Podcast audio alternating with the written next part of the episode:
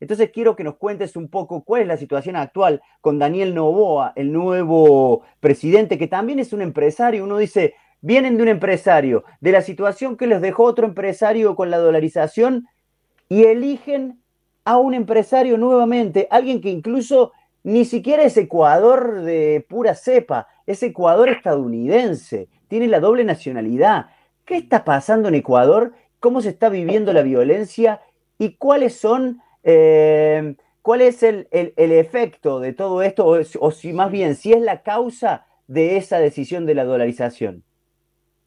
Bueno, eh, hay, hay varias cosas, ¿no? Eh, varias situaciones que planteas. Eh, bueno, yo eh, voy a comenzar eh, un poco conversando sobre el tema de Daniel Novoa, ¿no? Daniel Novoa no es nacido de un repollo, sino es nacido de una planta de banano, la más, eh, la que de alguna manera factura más en el Ecuador. O sea, él es hijo de eh, Álvaro Novoa, que es uno de los empresarios más ricos del país, ¿no? Entonces de ahí, de alguna manera, también se puede entender que maneje un una estructura, un aparato comunicacional poderosísimo.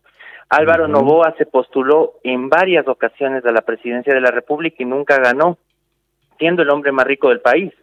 Eh, Entonces eso también se traslada al hijo, eh, que encarna de alguna manera lo que también se vio acá con la victoria de Milei, ¿no? O sea, encarna una idea de novedad, eh, de, de actualización, el gabinete de Daniel Novoa es, un gabinete muy joven. Eh, eh, el mismo Daniel Novoa cumple mañana 36 años, ¿no? Eh, entonces, de alguna forma, encarna esta idea de renovación, ¿no? De renovación generacional, de renovación de nuevas ideas. Él también eh, habla permanentemente de la paridad de género, ¿no? Entonces, eh, su gabinete eh, son ocho mujeres y ocho varones, incluyéndole a él. Entonces, este tipo de cosas eh, han llamado mucho la atención, eh, así como acá en Argentina también eh, el, el, la población venía cansada de una misma forma de hacer política, ¿no? Y entonces estos nuevos rostros eh, seducen mucho, ¿no? Sin embargo, atrás de eso hay planes económicos muy parecidos a lo que sería el neoliberalismo de la década de los 90, ¿no? Tal cual como pasa acá. Eh, con un tono muchísimo más, eh, si se quiere, diplomático, ¿no? Polite, dirían los, eh, dirían los estadounidenses, ¿no? Un, más, eh, más del discurso, más de, más del diálogo, más de la negociación, no tanto como el choque, como es el caso acá de Milley, sino que más como el, eh, el diálogo. Y, y eso de alguna manera también se muestra en la eh, en la decisión, en una de las primeras decisiones que toma Daniel Novoa como presidente, que es de desvincular de la de su entorno, digamos, de gestión a la vicepresidenta, que era quien se había mostrado más con este discurso de choque, ¿no? Que seguramente sedujo a, a alguna gente, pero eh, que no cala en el en el espíritu, si se quiere, en la forma de ser de una persona promedio ecuatoriana que es como mucho más eh,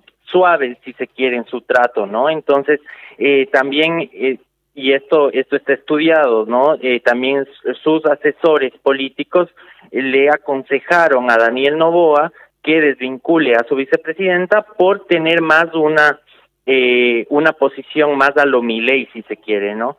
Eh, Y se fue y, y la delegó como eh, como algo así como una jueza de paz en Israel, ¿no?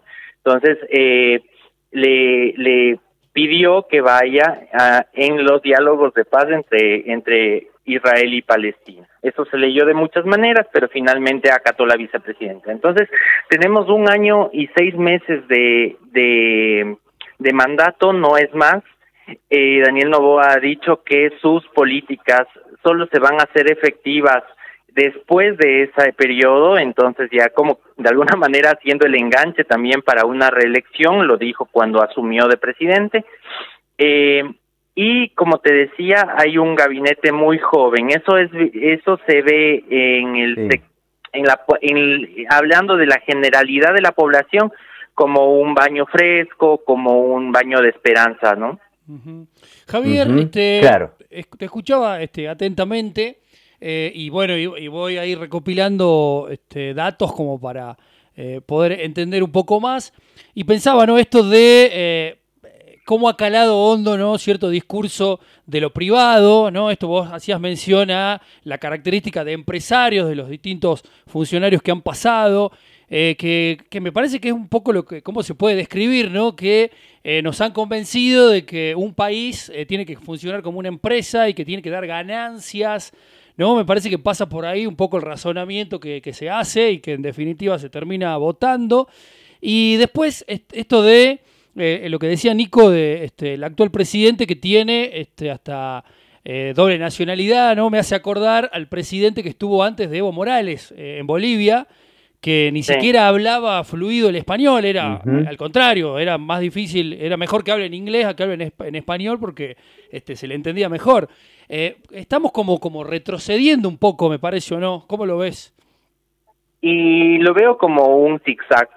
Mm. En Ecuador, eh, a raíz de la dolarización, que si les parece en un ratito podemos hablar un poco de eso, sí. Eh, a raíz de la dolarización muchísima gente salió del país eh, durante la primera mitad de los 2000, eh, digamos, en la segunda entrada económica más importante del Ecuador fueron las remesas de los migrantes. Eso en la en el imaginario también de, de nosotros y nosotras como ecuatorianos eh, implica como un dejo de novedad, ¿no? Para nosotros no es mal visto que él sea ecuatoriano estadounidense no, eh, para nada. Es más como una cuestión incluso de estatus, te diría. Incluso habla bien, incluso habla bien eh, como como parte de una historia que no, que todos y todas vivimos en el Ecuador. Cuando se dolarizó, nosotros tuvimos un 30% de la población del Ecuador que se fue del país. El 30% de la población se fue del país. Entonces, eso a nosotros nos ha marcado a fuego de alguna forma esta esta situación que que en el imaginario se, se también se expresa como algo, ¿cómo te diría? Algo eh, eh, cosmopolita, ¿no? O sea, una persona que, que ha viajado mucho, una persona que conoce muchos lugares, que ha vivido en otro lugar, eh, tiene un cierto estatus en la sociedad ecuatoriana, ¿no? Entonces no se lo no se ve mal no se ve mal eso. Pero, eh, pero bueno, justamente, ¿no? En relación a, eh, a la dolarización que estamos hablando eh, y a la propuesta que, que se plantea también acá en Argentina de, de la dolarización, es, es, algo que, que se vivió como un drama, no se vivió como una solución se planteó mm. como una solución con el eh, con, eh, con el economista Caballo, porque yo me acuerdo cuando, cuando, se hizo la dolarización yo tenía 17 años. Eh, Desde que tenía 14 venía venía Domingo Caballo permanentemente, hablaba en los medios, decía que estaba bien bueno dolarizar, que había que dolarizar, que había que dolarizar. Entonces eso caló muy profundo, ¿no? Eh, y cuando se dolarizó, eh, estuvimos muy lejos de que eso sea una solución. Claro, claro. Y yo te preguntaba por eh, las causas de la violencia, de la, de la que vivimos todos, pero que obviamente no es que se, que, se desató en las últimas elecciones, sino que está y reina el Ecuador, el narcotráfico, eh, el crimen organizado, y que eh, por ahí leí en algún punto que también lo facilitó la dolarización en el país por el, la cuestión de que es más fácil conseguir divisas y el intercambio. Claro, claro, es muchísimo más fácil lavar dinero si es directamente dólares. Pero bueno, la violencia es una situación que, que vino a través de los años. Ecuador fue, siempre fue un país de tránsito. Eh, eh, habían zonas que estaban negociadas para el paso y descanso incluso de, de diferentes grupos armados, principalmente de Colombia, con eh, con el digamos con el acuerdo de que no haya fuego, ¿no? De que de que sean zonas de paz. Eso pasó durante mucho tiempo. con la liberalización, digamos, después del, del, de los gobiernos de Correa, eh, de, de, varias cosas y la última decisión del presidente Guillermo Lazo, del expresidente Guillermo Lazo, de permitir de alguna manera o de liberar eh, la compra de armas, eh, el, la violencia se hizo exponencial. Entonces pasó no solamente de ser una zona de paso, sino también una zona de producción y una zona de, nego de negociación, ¿no? Eh, mm. Esto a su vez hizo que grupos delictivos como los choneros y otros grupos más, eh, los lobos y bueno, varios otros grupos más, eh, ganen una una fuerza, digamos, en la toma de decisiones de lo público, ¿no? De, de, de lo que hace a lo público, como por ejemplo la seguridad. Entonces, eh, eh, mucho en, en ciudades como en Esmeraldas, por ejemplo, la policía pasó a tener una segunda, eh, pasó a, segundo lugar y quien disponía de la seguridad era eran los grupos delictivos. Eh, qué días, en qué momentos se podía transitar, en qué momentos no se podía transitar, eh, ese tipo de cosas lo estipulaban las organizaciones y lo siguen estipulando desgraciadamente las organizaciones delictivas. Por otro lado, las cárceles, ¿no? Eh, los centros de detención también pasaron a manos de las organizaciones delictivas, ¿no? Entonces, cualquier decisión que no era eh, consentida por estos grupos eh, armados eh, era eh, vengada a sangre. Entonces hubo grandes matanzas ¿no? Eh, de problemas y de situaciones entre organizaciones delictivas que se han dado en los últimos años, ¿no? Con una, con un visto del presidente, del expresidente Moreno y Lazo eh, de total desidia, ¿no? Eh, que se arreglen entre ellos, que, o sea, como esto, esta, esta mirada de la persona privada de la libertad, como ni siquiera como un ciudadano, ¿no? Sino como alguien que no tiene derechos eh, que también, bueno, es la mirada de actual, ¿no? Que se está planteando. Y con, con medidas como, por ejemplo, no pagarles el trabajo a, a, las personas privadas de la libertad, que de alguna manera no pierden sus derechos civiles por estar privados de la libertad, ¿no? Pero bueno, eso no se entiende de esta manera. Claro, claro, claro. Y David, eh, por último, obvio, agrega lo que quieras en cuanto a la situación de, del Ecuador, ya ha sido claro cuanto a lo que generó el, dólar allí y supongo que además eh, ha generado también que, y esto se ve en los números, que la industria caiga, que, el, que todo lo que tiene que ver con el comercio interior, em, el, pequeño empresario también caigan, porque no es imposible competir, es muy parecido a lo que nos sucedió a nosotros en los 90. Eh, pero mm, te, quería preguntar sobre la actualidad del correísmo porque acaba de perder unas nuevamente elecciones eh, en balotage, estuvo muy cerca, pero las perdió. ¿Cuál es la actualidad y el futuro del correísmo? Eh, sigue siendo una fuerza política importantísima.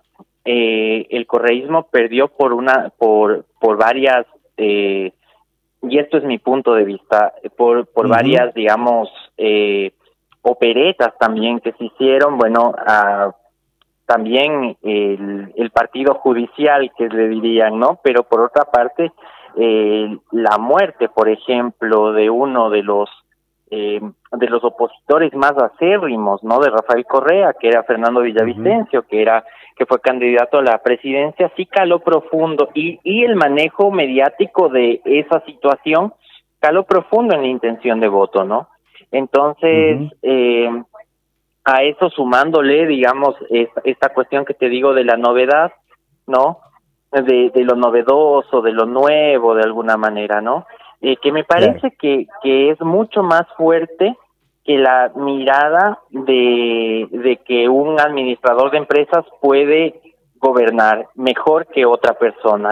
Creo que eso con Guillermo Lazo ha quedado bastante, esa, esa posición ha quedado bastante debilitada en relación a lo que ha podido, o en, en realidad lo que no ha podido hacer Guillermo Lazo, ¿no? Entonces, eh, bueno, eso, eso por un lado. Eh, y, y bueno, entonces, eh, como fuerza política sigue, eh, sigue el, el, alcalde de Quito, el alcalde de Guayaquil, son de, lo de la fuerza que quedó alineada con Rafael Correa, ¿no? Entonces, las dos ciudades más grandes del Ecuador actualmente están siendo administradas por eh, la fuerza política que lidera Rafael Correa. Sin embargo, bueno, no, eh, hay hay como mucha tensión en lo que es ahora la oposición para eh, de Daniel Novoa. y no hay, no se ve una oposición ferviente porque es un año y seis meses de un presidente que trae mucha ilusión. Entonces yo creo que también como fuerza política el correísmo se está cuidando muchísimo de, de alguna manera de posicionarse en antagonismo a, al señor Novoa, ¿no? Eso, eso en, en ese sentido. Claro, eso es eh, como una estrategia al menos de, de no romper desde el principio, sino más bien estar expectante a las próximas elecciones que son ahora, nada, en menos de dos y, años. Y teniendo en cuenta, claro, y teniendo en cuenta que las dos ciudades, como te digo, las dos ciudades más grandes del Ecuador eh, mm. se encuentran administradas por el correísmo, eso, eso, eso puede implicar una fuerza política tremenda, ¿no? eh, A un año y seis meses, de alguna manera, de, de la de una nueva elección, donde no salieron, no salieron total, o sea, si bien se perdió, no se perdió como se pudo haber perdido, se perdió con, con, un porcentaje muy chiquitito y con varias operetas políticas en el medio, que implicó, como te digo, la muerte de un candidato. Claro, de un candidato opositor y bueno. Claro, que se le atribuyó directamente a Rafael Correa, ¿no? Cuando en realidad el correísmo no necesitaba de eso para ganar de ninguna manera, pero eso traccionó los, traccionó los votos eh, hacia, hacia Daniel Novoa Sin. Claro, claro, claro, así es. Bueno, David, no sé si, si Tomás tiene alguna otra pregunta, me parece que ha sido claro, por lo menos saber quién es el presidente, quién salió y cuál es la situación, sobre todo de la eh, de, lo que puede llegar a pasar en nuestro país y cuáles son los efectos, porque yo recuerdo alguna vez Rafael Correa decir que no pudo, que era casi imposible salir, y lo dijo también el presidente de El Salvador hace poco, eh, que es casi imposible salirse de la dolarización una vez que ya entró. Es un camino sin regreso, es un camino sin, sin retorno, eh, porque entre todo lo que tiene, tiene esta sensación de, de seguridad en relación a, a, la inflación, por ejemplo. Sí es verdad que, que te genera una sensación de seguridad, pero cuando vos entras a la dolarización, lo primero que pasa es que se tienen que equiparar los precios a un mercado internacional y eso mm. genera que tu sueldo se reduzca a la nada. Mm. A su vez, en las industrias, cuando eh, cuando esto esto te cuento de la experiencia de, del Ecuador cuando yo era adolescente eh, y me, y estaba eh, entrando a estudiar a la universidad. Eh, lo que sucede es que las industrias, las pymes, no pueden eh, seguir sosteniendo un sistema de contratación, por ejemplo, eh, a personas en ese, en esos sueldos, no, en esas, en esas condiciones. Entonces se genera de alguna manera una, un despidos masivos en el sector privado también.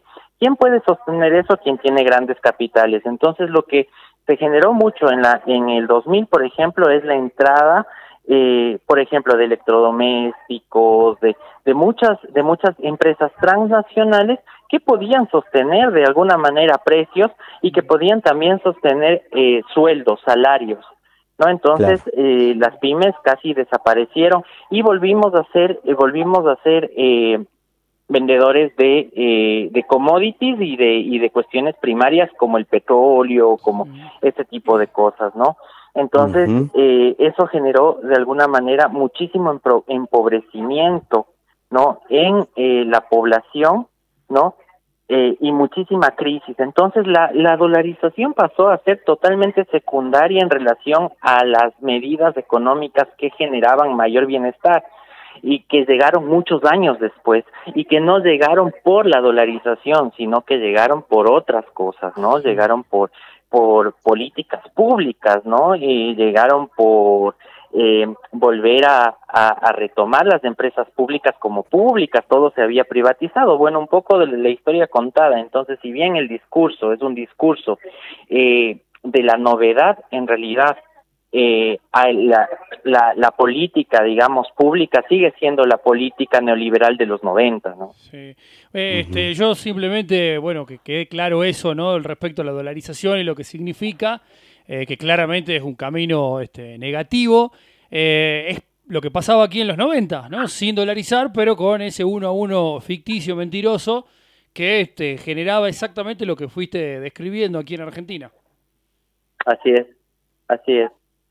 Bien. David, agradecerte Por, por estos minutos, por, por la nota, la verdad que este, muy claro eh, y nos, nos, trajiste pero bocha de información para trasladarle a, los oyentes. Buenísimo, agradecerles mucho a ustedes por el espacio, acá estamos a las órdenes. Un abrazo grande. Gracias David, un abrazo. Que estén muy bien, chao, chao.